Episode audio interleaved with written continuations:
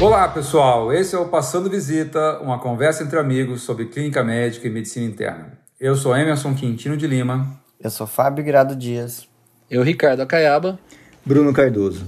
Toda semana, o nosso propósito é trazer um caso, um tema, uh, eventualmente um convidado para bater um papo com a gente sobre um assunto relevante. Outra coisa importante que a gente gosta de fazer aqui é trazer um pouco do nosso dia a dia como, como médico, como profissional, ou mesmo como, como cidadão comum. Cada um de nós aqui tem uma atividade, coisas que gosta, coisas que não gosta também. Né? Por exemplo, Ricardo, o que, que você mais gosta de fazer fora da medicina?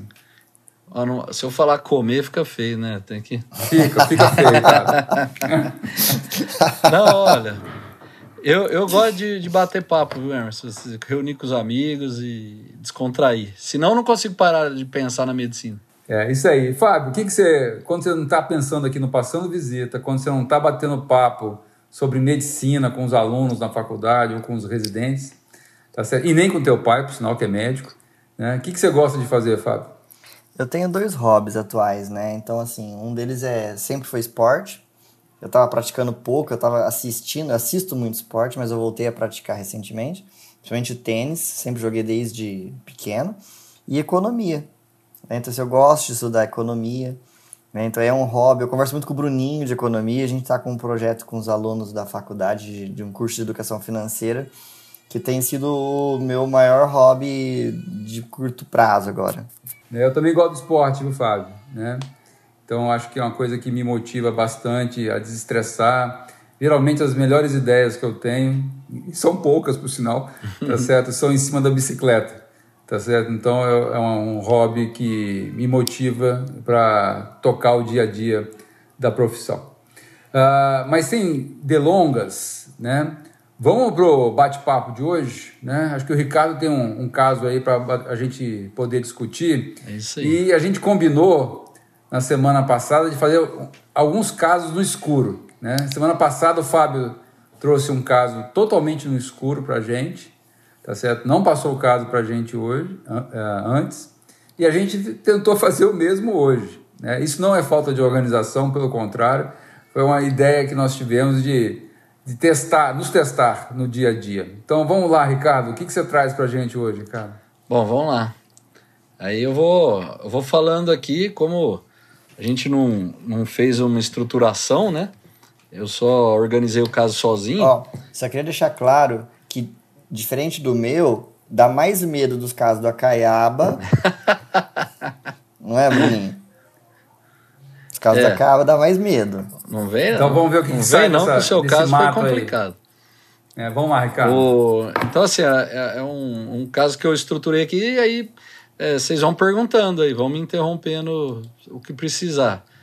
É, bom, então, essa foi uma, é uma senhora que eu atendi no consultório, e então é uma mulher de 73 anos, né, já idosa, e ela nunca teve nenhum problema importante de saúde, tá? Ela é professora e ela trata de um diabetes, mas está bem controlado, ela não soube me referir exatamente qual o medicamento, mas é, é oral e ela não levou na consulta. E ela também é, é, trata de um hipercolesterolemia, né? Tinha um colesterol um pouco alto, segundo ela, e então ela acompanha só com endócrino, mas diz que está tudo bem controlado, não tinha nenhum problema com isso. Já algum... Não foi o Fabinho que te encaminhou esse caso, né, Ricardo? Já há alguns anos, não, esse não. Tá. Pois o Fabinho tem um caso que me encaminhou, fica para outro episódio. Esse caso estou preparando para o próximo episódio. Então, a senhorinha de 73, 73 anos, diabética, com colesterol elevado. Isso. Aquela coisa de consultório. Não levou nem os remédios, não sabe nem, nem, nem levou os tá remédios. tomando. E aí, Ricardo, qual que era a queixa, cara? Então, ela, ela conta que fazia um mês né, da, da consulta que ela começou a ter um pouco de dor, é, uma dor principalmente nos ombros, e um pouco de dificuldade para fazer algumas atividades do dia a dia. Né? Então, para levantar alguns pesos, erguer uma sacola, é, para pentear o cabelo. Mas ela continuou fazendo as atividades, ela não, não precisou interromper. Mas ela sentiu né, que estava um pouco mais complicado, parecia que estava com uma fraqueza. E, e também ela começou a, a apresentar uma descamação é, nas mãos, principalmente nas polpas dos dedos das mãos. E isso estava incomodando um pouco ela, né, de, que é um local que a gente usa toda hora, né? Então estava incomodando. Nesse mesmo período, ela também relatou que ela ficou um pouco mais cansada para o dia a dia, né? Então, para é, pequenos deslocamentos que ela fazia é, para o trabalho, as suas atividades, né? Mesmo para passeio, ela antes era bem ativa e agora ela parece estar se cansando um pouco mais e estava queixando de um pouco de rigidez é, matinal nas mãos. Então, quando ela acordava, a mão ficava um pouco difícil de movimentar, com um pouco de dor nos dedos para movimentar. É, isso, na verdade, ela se queixou quando a gente foi perguntando, né? Ela... Isso tinha quanto tempo de evolução, mais ou menos, Ricardo? Um mês, Hermes. Um mês? Pouco Um tempo. mês. Pouco tempo de evolução. Ela. Ô, Ricardo, deixa, deixa eu só Claro. interromper você por enquanto aqui, porque, porra, você está contando um caso de. Tem muita coisa aqui. Sim. né? Se a gente fosse a pegar em cada um desses sintomas, né, a gente vai, eu, sinceramente, eu teria dificuldade para discutir, de- teria dificuldade para tentar juntar tudo aqui. Mas eu queria escutar um pouco o Fábio, o Bruno, né, como é que eles pensam essa paciente até o momento, assim, com essas queixas. Bom, é, eu acho assim, são queixas, no- ah, o começo da história é bem inespecífico, né? Isso. Mas é, astenia eu acho o sintoma mais chato, vou usar o termo chato de investigar, porque ele pode ser muito confundido por pacientes, né? Ah, tô sentindo cansaço, doutor. O que, que é esse cansaço, né? Mas ela, essa paciente, no caso, tinha dor, né, Caiaba? Ela tinha Isso. dor na mobilização da cintura escapular. Isso.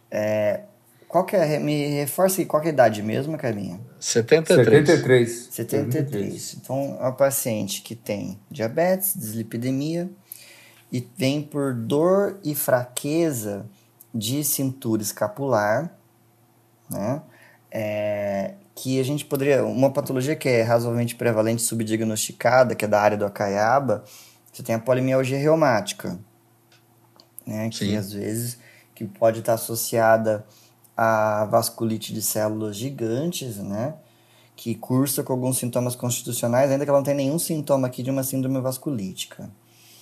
Ah, fraqueza, né? Então, assim, com mobilização de membros superiores, assim, denota um quadro mais proximal. Parece-me um quadro proximal e simétrico, se eu não estou errado Isso. tá? Então, assim, com dor, você vai pensar mais em articulação e musculatura. Porque Ô, Fábio, deixa eu te interromper só um pouquinho para poder te ajudar. É, o Acaba comentou que ela tomava remédio para diabetes e remédio para colesterol. Você consegue juntar eventualmente estatina com algum tipo de queixa muscular nesse caso? nesse caso, sim, né? Onde, eh, assim, no final do raciocínio a gente ia acabar chegando, hum, tal- talvez, nesse diferencial, né? O detalhe é que é o seguinte... Usualmente, as estatinas não costumam cursar com quadro álgico e de fraqueza com essa topografia mais localizada, né? Ele é normalmente é um quadro difuso. Ela faz mais diagnóstico diferencial com fibromialgia, por exemplo. É. É verdade. Ah, isso a então- gente vê no dia a dia. Ah, Eu vou ter um artigo recente publicado, no- acho que foi no New England, pessoal. Eu- depois eu me comprometo a passar a referência por completo. É, com um grande número de casos de pacientes que tomavam estatina. Eu não lembro se foi no New England, para ser bem sincero. É é coisa desse mês ou do mês passado. Tá certo? E foram avaliar as queixas dos pacientes e a sugestão é que parece não haver tanta associação entre as queixas e o fato de tomar estatina. Entendeu? Sim. E, eh, então, esse é um detalhe. Mas, obviamente, todos nós já vimos no consultório pacientes com, É, e- Emerson, com queixas mas- musculares que a gente, a gente inicialmente atribuiu ao uso de estatina. Mas acho importante isso que você falou, porque isso é, é, no dia a dia a gente vê bastante. Acho que o Fábio deve ver bastante também. Sim. Porque estatina hoje em dia está sendo cada vez mais usado E os pacientes têm dor, né? Dor é um, é um sintoma comum pra, por vários motivos. E, e dor muscular, é, que é a, é a, principal associação, é a mialgia difusa, né? Às vezes a artralgia também. Mas é, é, é vago, né? Assim, tem uma dor no corpo. E, então fica difícil você associar. E pode levar alguns meses para desencadear o sintoma é, usando a estatina. Não é aquela associação temporal tão óbvia assim que eu tomei hoje, tive dor, parei amanhã, parou a dor, né? Então, às vezes ele está tomando três, quatro meses e aí começa a ter dor. Aí, quando para, vai melhorando a dor, né? Então, é, é, a gente, é, eu tenho pacientes que é bem típico, ele descreve bem assim, ó, eu come, eu estava usando, comecei a ter dor, eu parei e foi melhorando. E o paciente não tem mais nada. Então, esse fica bem clara a associação. Mas tem aquele paciente que você vai conversar, ele fala, doutor, eu estou tomando isso, estou com dor. Mas quanto tempo você está tomando? Quatro meses. E quando começou a dor? Ah, faz uns três meses. Não, mas antes você não tinha dor? Não, não, eu sempre tive um pouco, eu não dormia bem, eu sempre. Então aí você começa a tirar a história, você vê que ele, ele tá valorizando o sintoma agora, talvez até em, é, com um efeito ali é, placebo, assim, né? Por, por estar usando uma droga que ele sabe que pode dar mialgia, e, e, ele já tinha a dor, a dor era prévia, né? Então a gente tem que tentar esmiuçar melhor a história aí, mas não, não é fácil. Aí, aí acaba. Alguns pacientes eu vejo que isso é, é sobrevalorizado mesmo. Sabe que eu fico em dúvida aí, Cabinha? Você falando assim, deu para caracterizar que é um caso sistêmico, né? Parece uma miopatia, isso. mas como é que na prática a gente diferenciaria? Eu queria a sua opinião. Uma miopatia de um acometimento é, neurológico. Ô, Bruninho, mas eu acho que aí. Deixa eu até acrescer a pergunta pro Acaba falar. Eu não sei se. Como é dor. Porque assim, eu acho que primeiro precisava, é, do ponto de vista semiológico, definir se a queixa dela é dor ou é fraqueza. Eu entendi que são as duas coisas. Porque, por exemplo. Isso, é porque, eu também entendi que são as duas coisas. Porque sabe? com dor, eu acho que o quadro neuropático fica um pouco mais escanteado. Né? Ô, Fábio, ela não é jogadora de tênis para ter lesão de manguito rotador, não é nadadora, é, mas... que não vai, assim, sabe? Não, não é vai porque... encostar a cabeça, porque são coisas que acontecem, né, cara? Sim. Às vezes no não, consultório. É por... aí, não, mas né? é porque assim, eu quero comentar da cabeça assim, é, é, com o paciente com dor e fraqueza, você fica entre um quadro articular, eu pelo menos ficaria entre um quadro articular e um quadro muscular. Agora, se ela tivesse, por exemplo, um quadro mais de asten... mais fraqueza proximal, aí eu acho que é um pouco mais difícil de você diferenciar um quadro neuropático de um quadro muscular. Ainda que as neuropatias não tendam a ser tão é, proximais e são mais assimétricas. Pelo menos eu que não sou reumatologista vejo assim. E o Sim, Exceto para você pegar a síndrome de Eton-Lamberg, né, e a miastenia, que essas sim começam com um quadro mais simétrico, mais proximal, né? Mas fala aí, Acaba, o que, que você acha é, sobre não, acho... Eu vou embalar, essa, vou embalar essa pergunta com mais uma, cara. Isso é fecha o raciocínio de todos nós, que nós não estamos entendendo nada, para falar a verdade, entendeu? então você vai ter que fazer para o nosso ouvinte aí fechar o raciocínio.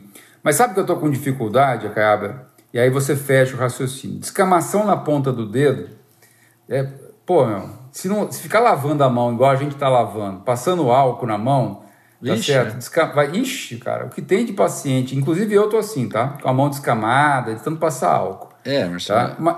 tem, tem razão. Eu acho que uma das principais é, é, causas aí de escamação no, na palma da mão, no dedo, é dermatite de contato mesmo. É. E outra coisa, assim, quando você falou rigidez matinal na mão, aí, aí você começou a confundir a minha cabeça aqui, porque eu só lembro de artrite reumatoide, que não consegue mostrar as unhas, assim, sabe? Então, cara, vai. Misturou fecha tudo. o raciocínio pra gente aí, cara. É, aqui o que acontece? O, entre o quadro que o Bruno perguntou, ela, ela tem dor e ela tem uma queixa de fraqueza, de dificuldade para erguer os membros superiores. Então parece uma fraqueza proximal. É, ela valorizava mais a limitação funcional do que a dor. Então, a gente falando aqui, não dá para o ouvinte ter uma noção da intensidade, né? Ela tem dor e tem fraqueza. Mas colhendo a história, a gente percebe a, a valorização para cada sintoma que o paciente dá. Né? Então, ela veio a queixa principal, né? Eu pulei isso, né? Errei aqui na minha, na minha anamnese. Eu não fiz queixa principal, né? E duração. A queixa principal era, era realmente a fraqueza. essa dificuldade de mobilidade do membro superior. E a dor acompanhava, mas era uma, uma queixa secundária, né? E, e a gente tem que diferenciar em muscular neuropático, é, às vezes é, pelo tipo de dor, né? Então, se a dor tem dor à palpação, é, grupo muscular, né? No exame físico isso ajuda muito, enquanto que a, a, a, parte de dor neuropática geralmente tem alteração de sensibilidade, tem dor que pode ser em choque, né? Então é, é mais. É, é às vezes a característica da dor ajuda a diferenciar. E é, o quadro neuropático, geralmente você tem uma fraqueza muscular com atrofia, né? E então, é, assim, quando, é, quando dá fraqueza, você geralmente tem perda muscular importante, né? É, então, no exame físico também ajuda, né? E quando você tem uma alteração muscular, você perde a função de contração muscular eficaz, e aí você tem uma fraqueza, mas não necessariamente evolui com uma atrofia rápida, assim, né? Então, só, são alguns detalhes, mas é lógico que é, é difícil, é, só, só pela queixa, assim, que eu falei, sem exame físico, sem os exames complementares, a gente ter certeza. O Fábio falou um negócio importante, que é em relação à a raiz. É, se a gente pensar em compressão radicular, tem que ser muito alto para pegar a região proximal né, de, de membro superior, para a gente pegar ombro. Né? Então é, é, é raiz C2, é, é, muito alto, não é um local que a gente costuma ver compressão radicular. Né? É, então, e, e, geralmente é assimétrico mesmo, né? unilateral, é difícil você pegar vários níveis e bilateral né, de, de raiz. O...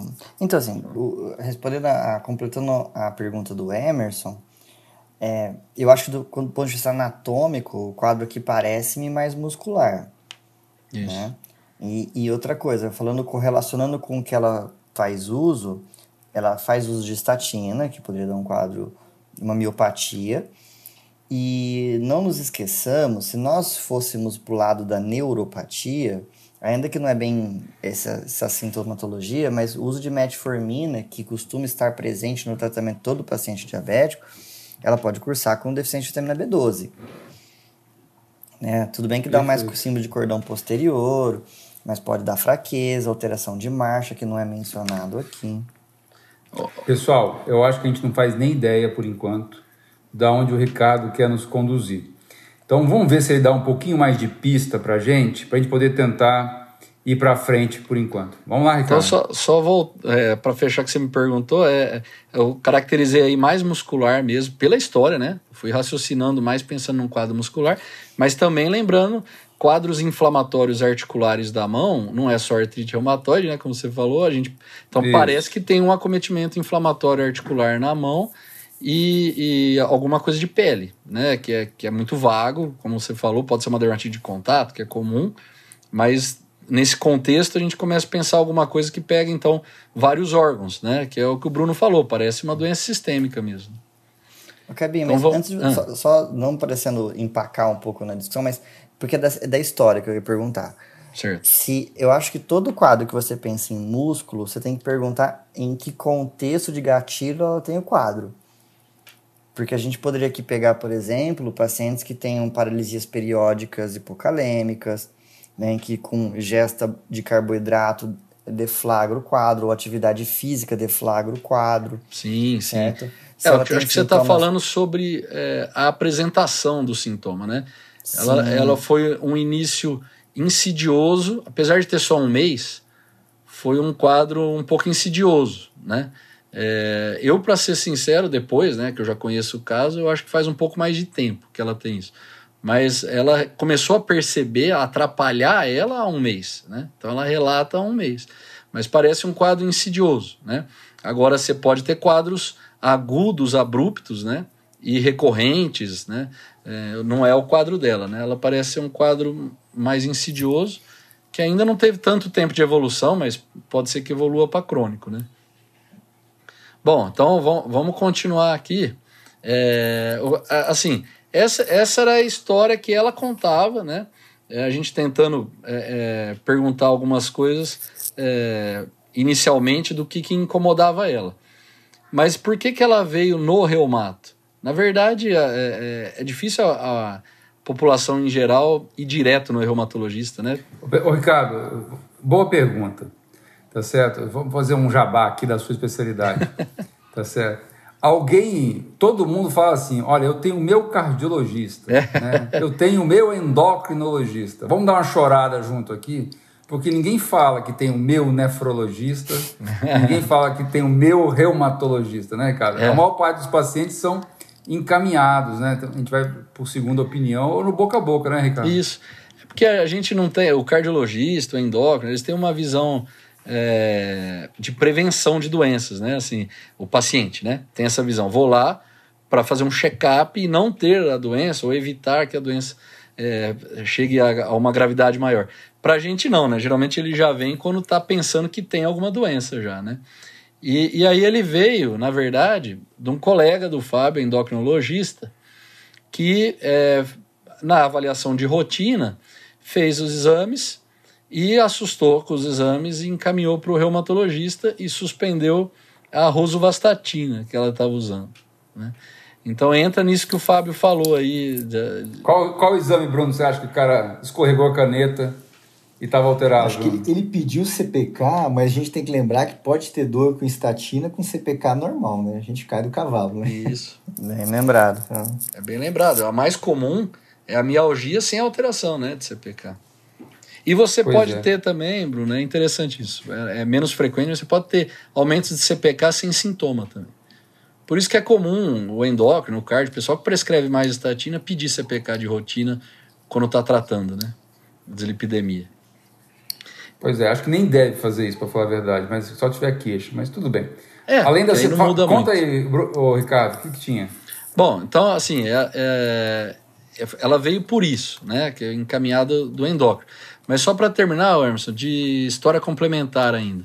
Ah, que legal, aí bem lembrado. é, eu comecei a questionar ela, é, aquele padrão da reumato. Vamos por todos os órgãos, né?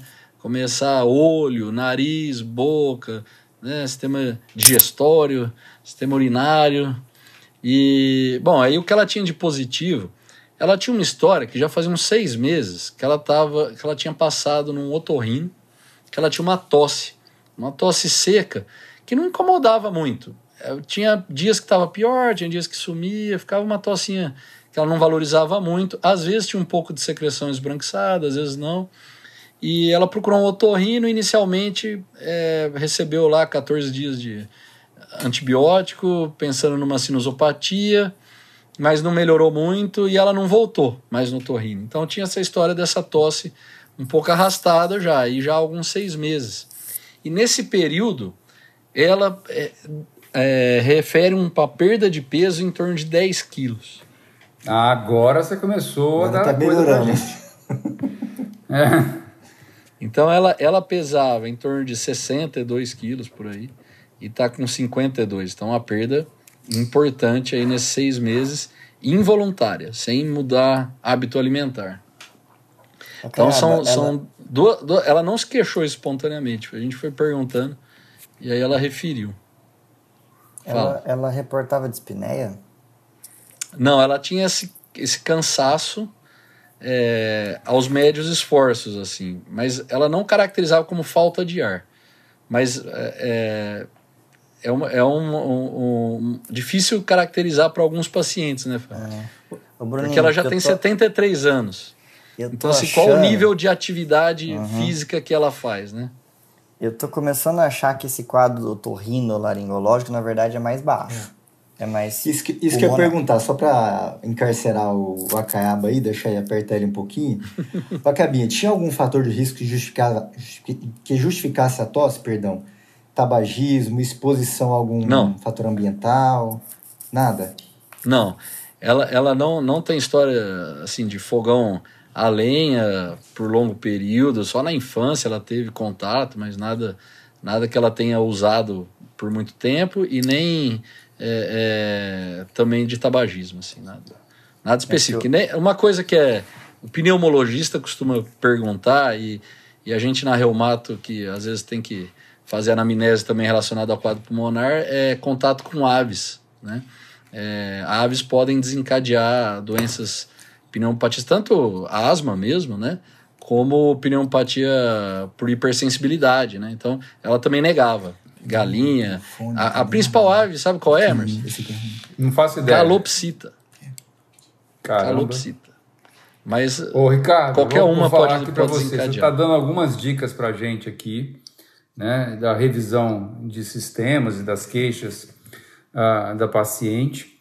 né? Então, 10 emagrecimento de 10 quilos em seis meses, né, com esse quadro que você está colocando geral, né, eu fico sinceramente assim, deve ter uma doença sistêmica aqui, tá? A gente não chegou ainda no exame físico, mas eu começo a ficar com uma pulga atrás da orelha aqui de uma possível neoplasia e por enquanto não sei aonde seria também, tá? Mas se não tiver nenhuma justificativa para um emagrecimento, tá certo? Eu ia dar uma caçada aqui numa possível neoplasia, mas também não sei aonde também não, por enquanto. Você não, você não mostrou nenhum dado de exame físico que pudesse me ajudar a direcionar ainda, por enquanto. É só um, é só um, um feeling só por enquanto. Ah, com certeza, Emerson. Nessa idade, síndrome consumptiva, né? Não, E tem, eu concordo com o Emerson, assim, quadro consumptivo nessa faixa etária, pensar em neoplasia. Agora, se você juntar, por exemplo, alguns os órgãos acometidos aqui da doença sistêmica, como o Bruninho falou, músculo, né? Então, a pele, eventualmente aqui pulmões, certo? Eu acho que a gente está indo nesse caminho, né? Então, assim, algumas síndromes paranel, por exemplo, podem acometer esses Isso, órgãos. Fábio. Sim. Isso aí. O raciocínio era esse, né? Exato. Por conta Entendeu? disso. Eu acho que Mas aí- eu também não sei o que é não, Fábio, por enquanto. E o Acaba, e o Acaba deu uma dica aqui de exame complementar, o único que talvez a gente saiba, que a CPK deve estar elevada. É, mas não falou ainda, então vamos segurar um pouquinho, né? que ele vai contar. Eu tentei a- atravessar a conversa também, mas ele não, não deixou, Fábio. Tá certo? Então vamos ver o que o Acaba fala mais pra gente de história para completar e o exame físico, Ricardo. É, vamos para o exame físico então. Assim, não tinha mais nada de outros sistemas alterados assim na história. E de exame físico, ela estava bem, no, a aparência dela bem saudável. Olhando para ela, você não percebia uma pessoa doente. Acho isso importante, né? Por exemplo, quando a gente está falando aqui de síndrome consumptiva, é, né, de síndrome paraneoplásica, geralmente a gente imagina um paciente é em regular estado geral, né, aparentemente doente, e ela não parecia consumida, assim, nada assim. É, e no exame físico, é, no geral, assim, a gente não encontrou nenhuma alteração importante, estava norma corada, eupineica, anictérica, febril. E dirigindo um pouco relacionado às queixas, ela tinha é, no exame físico de, da, da força muscular, né, fazendo teste de força muscular, ela tinha uma discreta redução da força muscular proximal dos membros superiores de fato, né, como ela tinha queixa. Então, a- contra a resistência, ela não conseguia manter muita elevação dos membros superiores, sugerindo ali uma força grau 4 ali no, no, é, proximal, né, de membros superiores. Mas a apreensão da mão, para membros inferiores, ela mantinha a força muscular grau 5, né, naquela classificação tradicional de 1 a 4, né, é, zero, né, quando não faz movimento nenhum, a 4. Então, é, a 5, desculpa. Então, ela, ela tinha uma perda de força discreta, apesar de ser a principal queixa dela. Né, e não tinha. O Emerson lembrou bem de síndrome do manguito, é a principal queixa de dor no ombro, né? é, do manguito. E às vezes o paciente confunde, ele tem dor para o ombro, aí ele fala que tem fraqueza, uma dificuldade, ou às vezes tem rotura de tendão que dá realmente fraqueza. Ela no exame físico, é, para a gente fazer as manobras para os tendões do manguito, ela não tinha dor, né? É, tinha mais dor, a palpação muscular leve também, né? nada muito importante. Então parece que realmente fica bem caracterizado um acometimento leve da musculatura proximal dos ombros. E além disso, ela tinha uma artrite de segunda metacarpofalangiana direita e de ambos os punhos. Então aquela queixa é, de rigidez matinal, uma artralgia ali das mãos, realmente parecia um quadro inflamatório mesmo. Né? Ela tem uma artrite. E é, na ausculta cardíaca era normal, mas a ausculta pulmonar ela tinha discretos estertores em bases, bilateral. Era Ô, isso de Ricardo, positivo. e, e os dedinhos, tava tudo descamando? Ah, né? sim, ela tinha uma fina descamação das polpas digitais. Alguns tinham até um pouquinho de fissura, Emerson, assim, umas fissuras da pele é, mais superficiais, não, sem dor. A Caiaba tinha Renault? Não tinha Renault, não tinha queixa e nem relato prévio assim, nem, nem no exame físico. Ô Fábio, você que está na enfermaria de ensino, acho que essa semana, tá certo? Eu quero ver se você consegue, de alguma forma. Caiu esse caso na sua enfermaria, Fábio. Eu quero saber, meu, para onde você ia começar na solicitação de exame, cara. O, o racional que eu ia usar aqui seria, por exemplo, hemograma, obviamente. Algumas doenças inflamatórias podem cursar com anemia normo-normo, é bem inespecífico. Prova inflamatória, né, de repente PCR, VHS. Isso. CPK, sem estar pensando em doença muscular, iria para CPK. E, e, pensando em algumas condições metabólicas, né? É, potássio, todo paciente com quadro de neuromiopatias tem que ter potássio, potássio, cálcio, magnésio, né? Fazendo aqui menção também ao nosso último episódio, tá? É, e, e, eventualmente, é função tiroidiana. Não nos esqueçamos que você pode ter quadro de, de tirotoxicose com, com num paciente nessa faixa etária uma forma mais apatética. Então ela tem mais o quadro de perda ponderal, fraqueza, dor, né? E mesmo hipotiroidismo também. Pode. Ô, pode Bruno, você acrescenta alguma coisa nessa lista gigantesca que o Fábio colocou aí? Assim, Faz de conta que eu sou auditor do não, convênio. Você vai ter que justificar já a tem solicitação. O que eu queria ver, eu acabei, o pulmão tá me intrigando. Eu queria um raio-x de tórax, né, para começar aí. Sim. Né, e outra coisa, assim, que eu fiquei é, um pouco cismado é essa perda de peso dela. Eu queria uma albumina também para ver se, se realmente ela estava consumida mesmo, se a albumina justificaria, né? Pra, eu queria uma, só acrescentar uma albumina tá. e um raio-x, tudo bem. Ô, Ricardo, eu não vou acrescentar nada, porque o Fábio e o Bruno pediram exame demais. Mas eu a... falei que eu era o auditor do convênio por enquanto. Dá certo, eu só vou negar só esses caras. Mas, não, mas a, gente, a, gente, foi bem sucinto, é. viu? A gente foi bem sucinto. Eu sei. Eu fiquei cara. feliz, já que eles não pediram fã. Assim, pois é. O pessoal chuta o fã para qualquer pedido. Não, se, se eles pedissem o fã aqui, eu ia negar. Eu de todo convênio, estou negando tudo hoje, entendeu? Porque é, entra no raciocínio aí, quando a gente vai pedir o exame, nós estamos fazendo um raciocínio clínico, né? E a gente está pensando em miopatia, e o pessoal geralmente, né, a gente está falando aqui miopatia proximal e tal, já pensa em doença, em miopatias inflamatórias, né?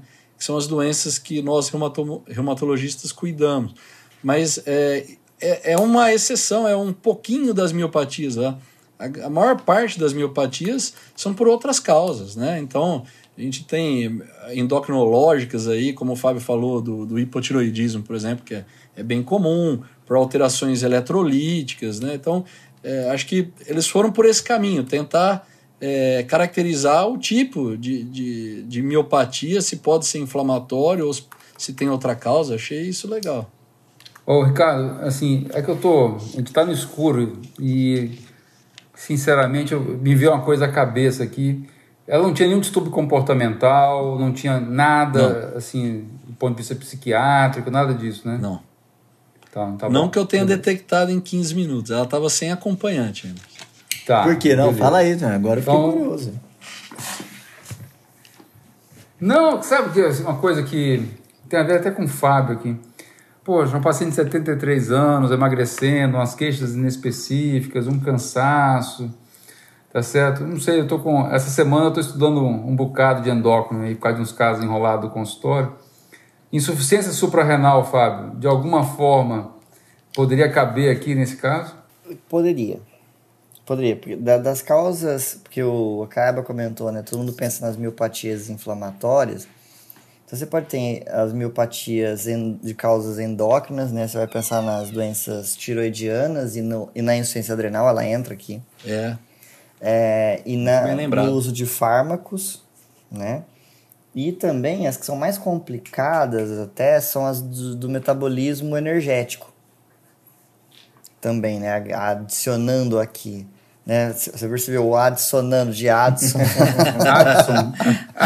tá, mas o. o Bom. Ô, Ricardo, só para enrolar, cara, porque a gente não faz nem ideia do que a paciente tem. É, Essa é a grande verdade. Entendeu? Mas... Você tem, tem um gancho aí, Fábio? Não, eu, eu tenho aqui uma hipótese, mas eu não sei se eu, acho que é melhor eu tenho duas, final. oh. eu, tenho, eu, tenho, eu tenho uma hipótese, só, tô... eu só não sei se essa, porque essa hipótese que eu tô pensando, ela ela tem, acho que, se eu não me engano, a Cabra depois vai ensinar a gente, eu acho que é disso, ela tem, acho que, seis possibilidades. Então você fica quieto por enquanto, é muita possibilidade, tá certo? É, é que normalmente ela está associada, ela pode estar. Tá, então, né, vamos ver o que sai de exame para ver se alguma dessas possibilidades suas se confirma ou não, Fábio. Uhum. Vamos, é igual, vamos lá, Fábio, Ricardo, o que, que você conta? Hemograma. Hemograma não tinha nenhuma alteração importante, viu, gente? 15 de hemoglobina, VCM de 86, ela tinha 10.900 leucócitos, né? É, discretamente aí elevado, mas com um diferencial normal, é, eosinófilo normal e plaquetas 360 mil. Então, nada que chamasse a atenção no hemograma. Então, é, é, parece realmente, como a gente fala de anemia doença crônica e tal, ela, ela, parece que é uma doença que vem de uma forma bem insidiosa e o quadro clínico ainda dela é frustro, né? A gente está falando da miopatia aqui, mas é, é frustro, né? A perda de força dela. É, bom, ela tinha. O, o Fábio pediu eletrólitos, né? Tinha o cálcio 9,7 normal. É, a albumina, o Bruno falou, vou, vou pegar aqui porque tem a, a albumina para o cálcio ionizado também tá normal. É, e a albumina tá 4,63. Perdeu 10 quilos com a albumina normal. normal. Boa, né? Ó, a glicemia dela tava 96, viu, Fábio? Que ela tratando o diabetes aí, falar que tá bem controlada, uhum. devia estar tá mesmo. E magnésio de 2, o fósforo de 5,3, mas aqui no laboratório a referência está até 5,6. Uhum. Mas tá alto esse fósforo. Então tá, tá ali no. Independente disso, tá alto, Ricardo. Isso é um, já começou a dar um ganchinho pra gente aqui, pra gente poder pensar. É, pela referência desse laboratório tá normal, mas não é o que eu tô habituado a ver. Geralmente está uhum. um pouco alto. Tem um potássio de 5,1 no limite no superior limite. também. Uhum. Um sódio de 142. Aí, é, o Fábio tinha é, é, sugerido provas inflamatórias, né? conta CPK, Ricardo. Tô louco ah, pra saber CPK. Quer que eu pulo? Vou pra CPK. Ah, tô curioso, cara. Peraí. Tá, tô na sequência da minha anotação aqui. Então vai na sequência. Não, aqui, sua, ó, a glicada, só para lembrar da 5.8 a glicada, tá ótimo. Né? Uhum. A CPK, 1294. Foi esse tá, aqui Deixa quieto, não vamos comentar Esse aqui que assustou o, o endócrino. Aí ela tem um VHS de 60 milímetros na primeira hora. Né? Lembrando que com a idade a gente né, pode ter um aumento da, da CPK proporcional, mas a gente esperaria em torno de 30 e pouco ali. O, o normal. Aumento do VHS, Ricardo. Então aumento tem o VHS. VHS aumentado. E a PCR de 6,8. Aqui é, aqui é miligrama por litro. Então o normal é até 5, tá, gente? Quando é miligrama por decilitro, é até 0,5. Nesse laboratório é miligrama por litro. Então está discretamente aumentado. Até 5 está 6,8. Então ela tem uma elevação de provas inflamatórias. Tem transaminase aqui, vale ou não? Vale, TGO principalmente. 53. Ah, tocadinho. Discretamente tocado. E a TGP de 47. Também discreto. Discreto, né? Nada. Então, assim, esperaria né, uma CPK de mil e pouco, esperaria um, uma TGO também mais alterada, pensando no, numa miopatia. Mas, de novo, né, o quadro dela é, não é tão importante assim, né, da, da miopatia, não, assim, clinicamente, né. Ela tem uma creatinina também, Emerson, de 1, tá. não pediu, mas é, é, já vou adiantar. Tô mais contido você, hoje. É, pra você não, não ficar ansioso depois. Ah, e o Bruno pediu o raio-x, né? O raio-x de tórax dela tem uma imagem sugestiva de infiltrado intersticial em bases. Em bases, é, No raio-x. É, bilateral. Ô, Fábio, sem esticar demais a conversa, eu vou te dar aqui as alterações que tinham mais relevantes. CPK de 1294, um fósforo de 5.6, um VHS de 60 milímetros, um PCR discretamente aumentado, o valor normal é 5, foi é. 6.8, tá certo? Uma função renal normal, e o raio-x que o Ricardo acabou de descrever com lesão sugestiva de intersti é, alteração intersticial em bases. Eu escondi um, um, exame que o Fábio pediu aqui, agora que eu lembrei. O TSH, né? Ah, o TSH 484. Normal. Normal. T4 livre normal também. É, Fábio, está na, tá na tua mão agora para tentar nos representar aqui contra o Acaiaba, tá certo? Para ver se a gente acha o que essa doente tem, cara. Então, assim, é, do comecinho, se achássemos que fosse neuropatia, na minha visão, né? O quadro dela é simétrico proximal. Ah, o acaba não falou no exame físico, mas não deve estar alterado. Reflexos devem estar normais. Normal, normal. Porque os quadros neuropáticos normalmente não, não, não, não costumam ser tão simétricos assim, não costumam ser proximais, exceto pensa na miastenia e na síndrome de Ito-Lambert, né? Mas aí nestas você tem alteração de motricidade de outros músculos que normalmente nas miopatias não tem, né? Musculatura ocular, bulbar, né? Isso. É, e aí nesses, e nesses quadros não, não costuma aumentar a CPK. É, nas, nas condições mais... Ah, nas endocrinopatias, já está excluído aqui, o Emerson levou bem do Watson, doença tiroidiana acaba excluiu agora com, com esse laboratório. É, nas as drogas, né? Então, assim, das drogas que poderiam cursar com quadro de miopatia, apenas estatina, mas o quadro clínico dela não lembra, né? Uma miopatia por estatina. É, a gente tem aquelas doenças do metabolismo muscular que são raras, difíceis de diagnosticar, que é, por exemplo, doença do metabolismo do glicogênio, do, do, de, da carnitina, né? Só que... Mas eu confesso, Fábio, essas eu tenho dificuldade, não lembro de cabeça assim de bate pronto, né? Mas você acha que nessa idade, 73 anos, não, poderia ser uma possibilidade não, plausível? Não poderia. Não. E outra coisa também. É, Tem miopatias essas... mitocondriais também que entram. É, as né? mitocondrias, né? lembrar das enzimas mitocondriais. Só que estas costumam ter como gatilho atividade física. Né? Pois é. Você sabe tem. que eu tenho um caso de mitocondriopatia no consultório que justamente Fábio, foi desengadeada por atividade física. É, e fora o cara estava totalmente pode, normal. Pode pegar adulto, só para ficar mais claro para o ouvinte, assim, pode começar na vida adulta, mas é, geralmente não, mais, mais adulto jovem, assim, ou, ou meia idade, né? Não, no idoso é Isso, é mais difícil é. mesmo. E... Então, assim, então, então assim, eu não sei, Fábio. Você, assim, na sua visão, Fábio, se você tivesse que, como a gente está discutindo um caso, tivesse que elencar duas ou três possibilidades até o momento. É, só só, só para ajudar o Fábio. Lembra do resto, Fábio. Né? Não é só o músculo. Sim. É. Não, não, e, e, agora que a gente já chegar. Tipo assim, eu tô meio prolixo, mas olha só. Estamos juntando. Resumindo. Não, Fábio, que isso, Pera cara. lá. Resumindo. Você tá, você tá aquele, aquele, cara que não faz ideia, tá enrolando a... Não, eu tenho ideia, mas é que eu quero chegar no fim. Então, juntando, excluindo todas, todas essas ponderações feitas, juntando músculo, cometimento articular, cometimento dermatológico, e esse quadro, que na verdade não é otorrinolaringológico, é pulmonar acho que a gente pode ficar aqui numa dermatopolimiosite. E aí o que eu falei das seis possibilidades, que eu acho que a Kayab podia falar melhor pra gente, é que dermatopolimiosite tem forma, se eu não me engano, idiopática, juvenil, associada a neoplasias, associada a colagenoses, e, e com esse emagrecimento que a paciente tem, o meu medo é que fosse uma dermatopolimiosite é, como uma forma de paraneoplasia. Perfeito. Muito bem. Bruno, e aí, cara? Você acrescenta alguma coisa? Essa rodada que o Fábio deu em todo o SESC e metade do resto? O Fábio amarrou, amarrou bem aí, porque eu ia falar que doenças com fraqueza proximal, simétrica, né? Acometimentos cutâneos, né? Eu aprendi duas na reumato, viu, Acaiabinha? Uma era polimiosite, a outra dermatomiosite, né? Eu lembro que as duas eram muito parecidas, podem ser secundárias a neoplasias, né? Podem ser apresentações, como uma síndrome paraneoplásica. Mas eu não lembro, cara, de acometimento pulmonar. Vou ser sincero agora.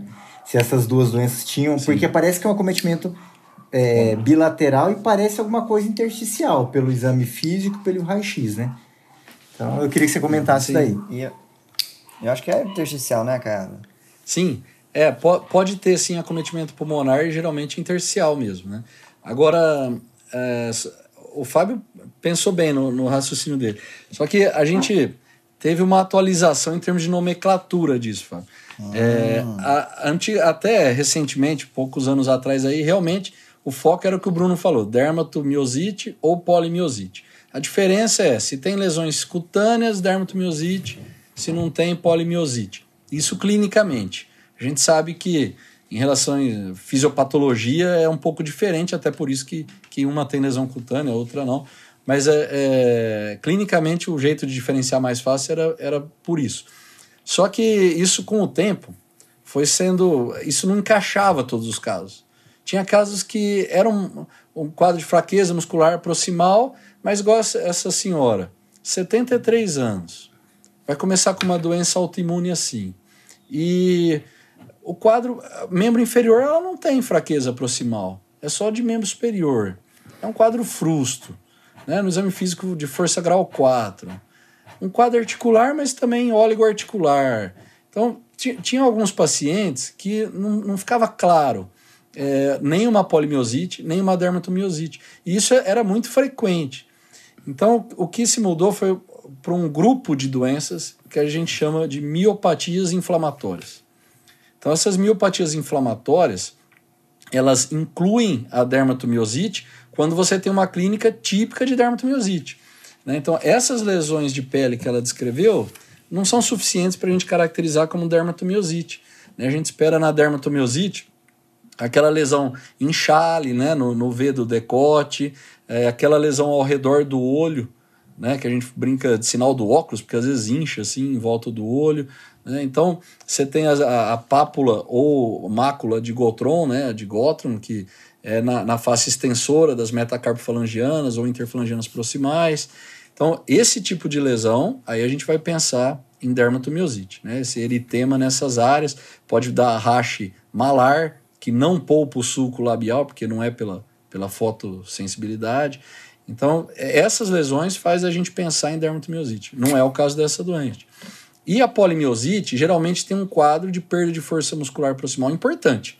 Da paciente ter dificuldade para levantar da cadeira, levantar do vaso sanitário, de, chega geralmente com um acometimento mais grave. Esse quadro frusto não, não satisfaz para a gente como, como polimiosite, né? É muito pouco. Talvez com o tempo né, pudesse evoluir, mas tá, tá pouco caracterizado, né? Ô, ô, Ricardo, sabe aquela brincadeira que a gente faz com criança, né? Tá quente, é. tá frio, tá esquentando, tá esquentando. Nós estamos esquentando, tá Ricardo, esquentando. um pouquinho aí, cara? Tá ah, esquentando? Acho que aí, assim, o grupo das miopatias inflamatórias é, é, é, é o que parece mesmo para o quadro. Aí dentro, tá. é, a gente pode ter é, a, a, própria miopatia por estatina, né, que são as miopatias necrosantes. O tipo de lesão muscular que a estatina causa, uma necrose de fibra muscular, é, entra nessas miopatias necrosantes. Né? E, e aí, principalmente a dermatomiosite pode ter associação com neoplasia mesmo, né? A gente tem um, Ô, Ricardo, um caso... Já que, nós, já que nós estamos meio morninho aqui, né? Estamos esquentando um pouco, né? A gente vai querer para poder dar uma Isso. tentar pelo menos, né, ficar um pouquinho mais quente, né? Talvez afastar a possibilidade de neoplasia, tá? Eu não sei se você pensou desta forma no consultório. Sim, sim. Né? E aí nós não, ela tem um emagrecimento e a gente não tem ainda nenhum exame de imagem mais refinado aí, só temos um raio-x. O que, que você fez, Ricardo? Como é que, foi, como é que você conduziu esse caso aí? Deixa eu aproveitar. Acaba, você vai falar de exames que você pediria? qual, é, há contexto aqui para pedir biópsia de músculo e eletroneuro? Sim. Então, assim, a gente precisa. Acho que o ponto-chave aí, nós estamos fazendo todo o raciocínio é, em, em, cima de uma miopatia pelo quadro clínico. Mas é, é preciso a gente caracterizar bem isso, né? Então, a primeira coisa que me preocupou foi a TGO é, pouco alterado e um DHL também, eu não, não, vocês não tinham pedido o DHL. Mas eu, eu fiz depois, era, era 301, era normal. Negou? Era normal. Então, assim, me preocupou uma alteração só de CPK mais importante. Então, a primeira coisa, eu pedi uma aldolase. A aldolase é uma enzima muscular que é bem específica para musculatura esquelética. Então, é interessante, eh, não é para pedir aldolase para todo mundo, viu, gente? É um exame mais caro, mais difícil de fazer, e geralmente a CPK resolve o seu problema para saber se tem ou não cometimento muscular. Quando você tem um quadro frustro, que você está em dúvida se tem miopatia ou não, pode ajudar. Né? Então, nesse caso, eu pedi a aldolase e ela veio de 19,7, normal até 7,6. Então, está aumentado a aldolase, então parece realmente que ela está tendo lesão muscular. Né? E, e aí era interessante você documentar quais os músculos que estão envolvidos. Né? Então, aí a gente pode pensar em exame de imagem, tanto a eletroneuromiografia, que você falou, Fábio, aí é interessante fazer dos quatro membros, né? mesmo que não tenha clínica, e ou a ressonância. Hoje em dia a ressonância está entrando com um peso grande. Então você pode fazer ressonância das coxas, por exemplo, do paciente, ou aqui no caso dos ombros, né, que é a clínica, é, que você pode ver edema muscular. Quando você tem uma miosite, você vai ter líquido no músculo e na ressonância isso marca fácil. Né? Então está é, é, tá entrando com mais força, que é um, é, é um pouco mais é, menos dependente do, do, do operador do que a eletroneuromiografia. A eletroneuromiografia, para o ouvinte é, entender, é, para a gente fazer túnel do carpo, neuropatia, são os eletrodos né, que a gente põe e vai fazendo o teste né, da, da condução nervosa com estímulo elétrico. Agora, a miopatia não, você tem que enfiar uma agulhinha né, no paciente em cada grupo muscular que você vai estudar. Então são várias agulhadas que a gente tem que dar no paciente. E aí a gente faz o estímulo elétrico e vê como o músculo reage, qual o padrão de contração do paciente. Então é um exame assim complicado de se fazer, depende da colaboração do paciente é, e depende do tempo que o médico vai dispor ali para fazer, para analisar. Então a ressonância tem entrado nisso, né? No caso aqui, por questões de, de custo, eu pedi eletroneuromiografia dos quatro membros e veio com um padrão compatível com miopatia proximal, né, de, eh, dos quatro membros, inclusive, né, só que bem discreto de membros inferiores. Né, então, é, foi encaixando assim realmente porque a gente raciocinou aqui de miopatia inflamatória. Né. Eu fiz, Emerson, um exame de imagem mesmo, pensando em neoplasia, que está preocupado, que fiquei um pouco mais tranquilo com o hemograma dela, né? É, mas o, o, eu não fiz, confesso, ela, ela já tinha uma endoscopia que ela fez previamente, porque ela, ela teve uma epigastralgia no ano anterior, e a endoscopia é, é, tinha uma gastrite enantemática leve, nada demais. Eu não repeti a endoscopia, porque ela não tinha queixa nem alteração é, de hábito intestinal, nada assim. Não fiz colono, talvez né, pudesse ser pensado, mas é, eu fiz um ultrassom de abdômen, que veio normal, né? E pedir é, a tomografia de tórax, né? Porque aí eu já avaliaria tanto a pneumopatia quanto a possibilidade de alguma gânglios ou massa, alguma coisa assim. Né? Então pode falar ou tem? Tentar entrar dentro da sua cabeça que você está no consultório pedindo esse monte de coisa. É, então na, na tomo de tórax, é, o que a gente viu foi realmente tinha uma pneumopatia intercial com padrão é, não específico, uma PIN, então, pneumopatia intersticial não específica, e principalmente em bases, né, que é compatível com esse tipo de doença é, inflamatória e sistêmica autoimune. Né. Então, aí acho que foi encaixando. Né, então, a gente tem realmente um quadro de miopatia proximal, é, sugerindo uma miopatia inflamatória, com os exames compatíveis, com envolvimento intersticial pulmonar compatível e com envolvimento articular. E, Ô, Ricardo, tem nome esse negócio, cara? Então, é isso que, é, que é o, eu trouxe pro, pro ouvinte. Acho que a ideia principal é esse raciocínio.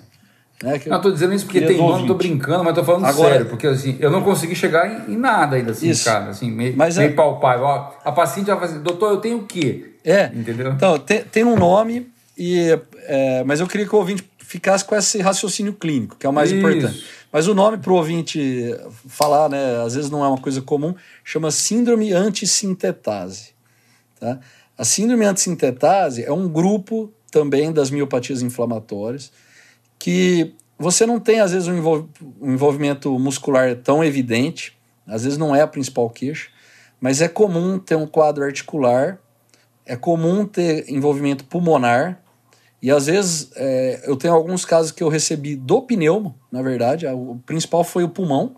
E quando veio para eu ajudar ele a investigar a pneumopatia intersticial, que a gente fez o diagnóstico do resto, né? E pode ter Renault, o Fabinho perguntou antes, pode ter fenômeno de Renault. E, e um quadro interessante, que é bem característico, é o tipo de lesão de pele. Ele pode dar uma descamação fina, com fissuras na mão, que lembram a mão de pessoas que fazem um trabalho manual pesado, é, como, por exemplo, mecânico. Então ficou com o nome é, de mãos de mecânico, né, esse tipo de lesão assim na, na literatura, que era bem parecido com, com essa paciente. Então, ela clinicamente preenchia tudo isso. Qual a diferença, né, além da clínica aí, que é importante para a gente das outras né, miopatias? Ela, ela cursa mais com envolvimento pulmonar, a gente tem que ficar mais de olho no pulmão, que pode ser grave. Né? E, e o resto do quadro geralmente responde fácil ao tratamento. E ela chama síndrome antissintetase porque são anticorpos contra as, a, o, o, RNA, a sintetase do, do RNA transferase. não sei se vocês vão lembrar do ribossomo, Lembra? Intracelular, ele lá o RNA transferase ele vai trazendo os aminoácidos para o ribossomo e montando a, a, a proteína que o RNA mensageiro mandou para ele lá montar, né? Então esse anticorpo ele atrapalha a síntese dessas proteínas, por isso que chama síndrome antissintetase. E para cada RNA transferase você tem um autoanticorpo diferente. Então aí quem for procurar no Google aí vai ter um monte de, de, de anti, autoanticorpos aí relacionados à síndrome antissintetase e o mais importante chama antijo1. Tá? Só para o pessoal falar que. Não pode falar que nunca, nunca ouviu, né? já, já teve essa, essa experiência. No caso, ela tem um fã positivo, um para 320. Ah, você pediu o fã, meu? Aí eu pedi, porque aí. Não aguentou, aí é a hora. Não aguentou. É. Aí é a hora, porque a miopatia inflamatória é, quase sempre também tem fã positivo, né? E, e veio um padrão citoplasmático, é, nuclear, é, citoplasmático pontilhado fino, que é sugestivo de antijo1. Então, vai, vai de encontro que a gente pensa. Queria fazer um comentário. Vocês já viram uma figurinha no, no, no WhatsApp lá que fala a que ponto chegamos, hein, Carminha? Uau! Viu? Eu trouxe... É, ó, na real, você já tinha ouvido falar nesse negócio aí, não? Não, Ó, polimiosite, ia... dermatomiosite sim, né, Fabio? Eu ia parar na... Não, é, eu, não, eu, eu, eu tinha... Esse treco aí, esse negócio... Eu tava na é, classificação sim, antiga, você vê? Dermatopolimiosite, pensar na... Ó, eu vou convidar um pneu pro próximo episódio pra gente falar de síndrome de sintetase, que, que o, tá, o pneu Enquanto o Ricardo deu o diagnóstico aqui, eu botei aqui, nós estamos gravando à distância de novo, né? Eu botei no Google aqui, síndrome antissintetase, mechanical hands aqui, apareceu uma figura do New England, tá certo? Sim. Então, ouvinte aí, bota aí no Google aí, mechanical hands. Saiu numa tá daquelas tá imagens da semana do New England. Imagens da semana do New England. Eu dei uma, uma olhadinha aqui, eu vou dar uma revisada uh, nesse assunto, tá? Porque eu, sinceramente, fui apresentado a esse nome hoje, cara, então estou aprendendo é, contigo aí. Dá só uma palhinha, Ricardo, rapidinho aí do tratamento Sim, é, dessa paciente. É, o principal a curto prazo é corticoide, como sempre, para miopatia inflamatória. Porque ela é diabética, né? Então, a gente tem que tomar cuidado, senão o Fabinho vai brigar com a gente. Então, a, a, a gente começa com corticoide, mas a gente tem que usar algum imunossupressor. Quando tem envolvimento pulmonar, se for mais grave, a gente pode fazer pulsoterapia de ciclofosfamida é, ou micofenolato, né? E esse quadro que não tem muito envolvimento pulmonar, a gente pode usar azatioprina também. Mas não tem muito Perfeito. estudo em termos de tratamento, né, Emerson? É uma doença rara tá. ainda.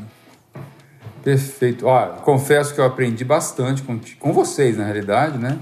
Mas é, eu gostei do raciocínio aí, Emerson. O pessoal chegou na miopatia inflamatória, que é, que é o que eu queria, né? É, dá certo. Acho que a gente deu bem. Dá, nota quanto pra gente, a gente dar, Ricardo, nessa discussão aí, na prova? Ó, Sete e meia, assim dá não, pra passar. mais, a Gabi é mais. Pô, que isso, cara? Você tá louco? não, dá uma provoquei, pra nós provoquei. aí, cara. Não, nove e meio. Só faltou o nome. Nove e meio? faltou o nome. tirar o dez, né, É. Ah, então tá bom.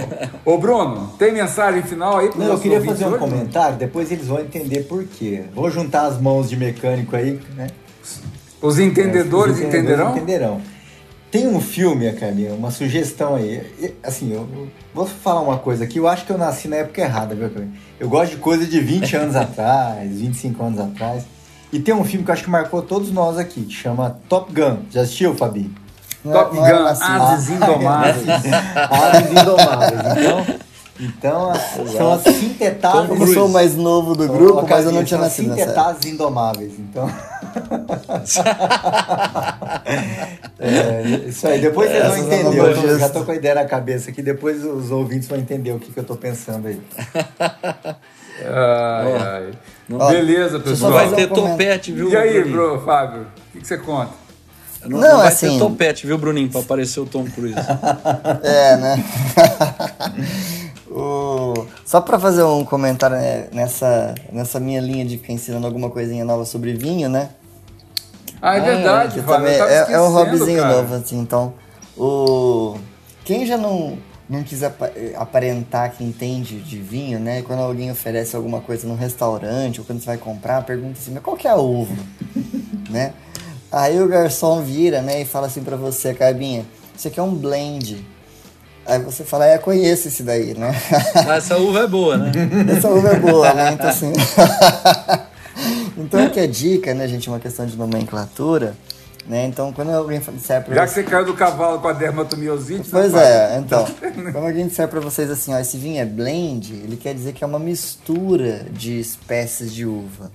Né? Então, assim, uh, é muito comum os vinhos blend, os vinhos de velho mundo, né, os vinhos europeus, em que você faz uma, essas misturas é, visando proporcionar sabor ou, ou, determinada característica ao vinho. Os vinhos do mundo novo, né, os vinhos americanos, e aí inclui a América do Sul, são mais varietais que a gente chama, né? Então a gente tem uma única uva compondo. Então é, os vinhos argentinos, Malbec, por exemplo, os Carmener chileno. Então vai aí uma questão só de nomenclatura para vocês não não passarem vergonha, né, comprando vinho, né, ou, ou, ou consumindo em restaurantes. Eu vi blend em é, café, pessoal. Vou falar, hein, Ricardo. Nós dois estamos ficando para trás aqui, Ricardo. Nós somos tomador de cerveja de vez em quando só. É, não tem, é, o único blend que tá, a gente pergunta assim, tá gelado, né, Ricardo? Mais nada, né? Mais nada. É isso aí. Bom, pessoal, foi bom bater um papo com vocês hoje, aprendi bastante. E novamente, esse foi o Passando Visita, uma conversa entre amigos, muito amigos, sobre clínica médica e medicina interna. Um abraço e até o próximo episódio.